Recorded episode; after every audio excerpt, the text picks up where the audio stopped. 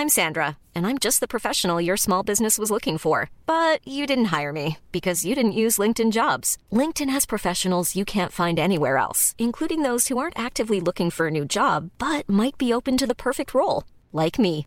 In a given month, over 70% of LinkedIn users don't visit other leading job sites. So if you're not looking on LinkedIn, you'll miss out on great candidates like Sandra. Start hiring professionals like a professional. Post your free job on linkedin.com/people today.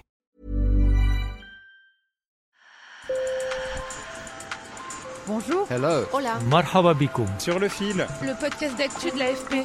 des nouvelles choisies pour vous sur notre fil info. Pour ce Sur le fil, je vous propose une rencontre avec Diana Galindo.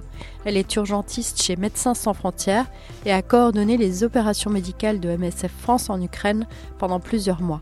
Diana Galindo est née il y a 35 ans dans un pays à l'époque en guerre, la Colombie.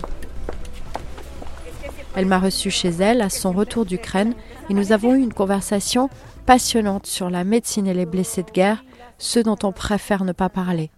Ce qui l'inquiète le plus, ce sont les conséquences à long terme pour la santé de plusieurs générations d'Ukrainiens. Sur le fil. Diana Galindo a déjà été en Haïti, en Irak ou encore au Mali, mais l'Ukraine est le conflit le plus intense qu'elle ait connu. on, on parle euh, de quand même une puissance comme la Russie, avec un arsenal de, de- de- de guerre, des armes extrêmement destructrices et avec une capacité d'intimidation énorme. Un conflit, une guerre à ce niveau-là, moi en tout cas, bah, je suis jeune, mais je ne l'avais pas vécu heureusement. Et du coup, la médecine humanitaire euh, dans ces cadres, mais aussi dans un cadre, un pays quand même développé comme c'est l'Ukraine, c'était quand même euh, quelque chose de très, euh, de très nouveau et du coup on a dû euh, vraiment s'adapter et voilà, être, être flexible. Chaque jour, les blessés se déversent par dizaines dans les hôpitaux, brûlés, victimes d'impacts de bombes ou de tirs, comme en témoigne ce chirurgien lors d'un rare reportage réalisé par mes collègues en Ukraine début décembre. On travaille 24 heures sur 24, 7 jours sur 7. On travaille quelle que soit l'heure, le jour, la nuit. On ne voit plus la différence. Tout ce qui compte, c'est de sauver la vie de nos guerriers.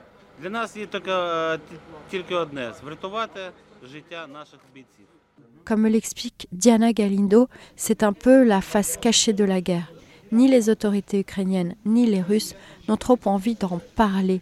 Il est d'ailleurs impossible d'obtenir un bilan officiel complet des morts et des blessés. Ce type d'information, c'est quand même euh, pour chaque armée, c'est aussi une arme de, guerre parce que du coup, le, le- le plus de, blessés, bah, les, les plus faibles, on va dire, on se montre euh, vis-à-vis de l'autre. Et bien sûr, les estimations, ça reste euh, oui, des, sous-estimations, ça, c'est sûr. Le bilan pourrait atteindre 100 000 militaires tués ou blessés pour chacune des deux armées, russe et ukrainienne, selon un général américain. Mais les autorités locales n'ont pas confirmé. Le Bureau des droits de l'homme de l'ONU estime qu'il y a au moins 6 700 civils tués et plus de 10 000 blessés en Ukraine. c'est une machine à, à blesser qui s'arrête pas. Donc en fait, ça s'entasse les patients dans les hôpitaux et comme il n'y avait pas de réhabilitation, du coup les patients vont moins vite.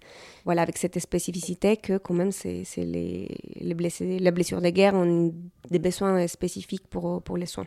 C'est souvent les, membres euh, inférieurs ou supérieurs, dans les bras ou les jambes. Donc il y a souvent euh, soit des mines antipersonnes, mais surtout il y a juste des tirs qui défoncent complètement l'os et qui du coup après c'est très difficile des fois à réparer. Donc des fois ça finit en amputation. Il y a aussi toutes les explosions, ça peut perforer euh, les poumons, ça peut perforer l'abdomen. Donc des chirurgies euh, très très longues. Juste voir ces, jeunes, vraiment très jeunes, vraiment... euh, Oui, enfin, euh, ils étaient plus jeunes que moi. M'imaginer l'impact que ces patients, mais aussi que leurs familles et que le reste de la population vont avoir. Et sur le long terme, c'est- quand même, voilà, voir ça tous les jours, c'est un petit peu, ça marque. Et, mais ça motive bien sûr aussi. MSF a surtout cherché à compléter un système de santé très largement mobilisé par la guerre. Donc, par exemple, au début, on a fait beaucoup de cliniques mobiles dans des, des centres de déplacés internes. On a vite inclus quand même euh, des soins euh, pour les maladies chroniques et pour la santé sexuelle et reproductive et la santé mentale. Il y a eu aussi les trains pour les évacuations. Une section était en charge d'évacuer les blessés ou les patients vraiment décompensés qui sont dans les lignes de front. Le CRAN a un réseau ferroviaire excellent. Du coup, on a profité de ça, on a rangé un, train, on a mis des, lits d'hôpital. Il y a une partie de, train que, que c'est carrément des soins intensifs en fait.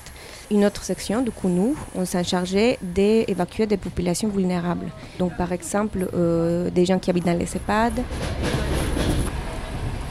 Voilà ce que disait un des passagers de ces trains, arpentés par des soignants en blouse verte.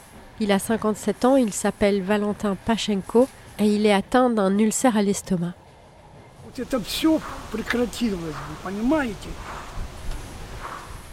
Je veux que ça s'arrête, vous savez. Ce n'est pas nécessaire, ce n'est pas nécessaire. Nous n'avons touché personne. Je ne comprends pas pourquoi tout ça est arrivé. Pourquoi la guerre a commencé? Je ne sais pas. Ils sont venus sur notre terre. Pourquoi? On n'a blessé personne. On a vécu en paix, on a travaillé.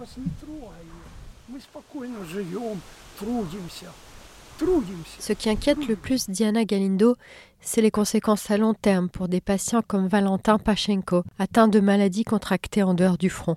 Toutes les gens avec des maladies entre guillemets normales ou un peu plus légères, qu'en fait c'est facile à traiter, mais s'il n'y a pas les médicaments, eh ben en fait euh, ça va pas. Pareil, un petit cancer, une petite chose, ça va devenir un gros et il y a eu quand même une, grosse diminution par rapport à la, à la disponibilité des services, de, de santé euh, de médecine générale et pour les maladies chroniques, le ministère de la Santé, pour pouvoir offrir ces soins à, la population, bah, il a besoin des ressources humaines, mais déjà toutes les ressources humaines sont un petit peu réparties de partout à cause de la guerre. Après, il y a voilà, toute cette jeunesse euh, qui est mobilisée et sur les fronts des hommes et des femmes qui après retrouvent leur vie et leur, corps complètement euh, changé. Et donc ça m'inquiète énormément parce que vraiment, ça va être vraiment des, générations et des générations et qui vont devoir payer avec leur, leur santé mentale et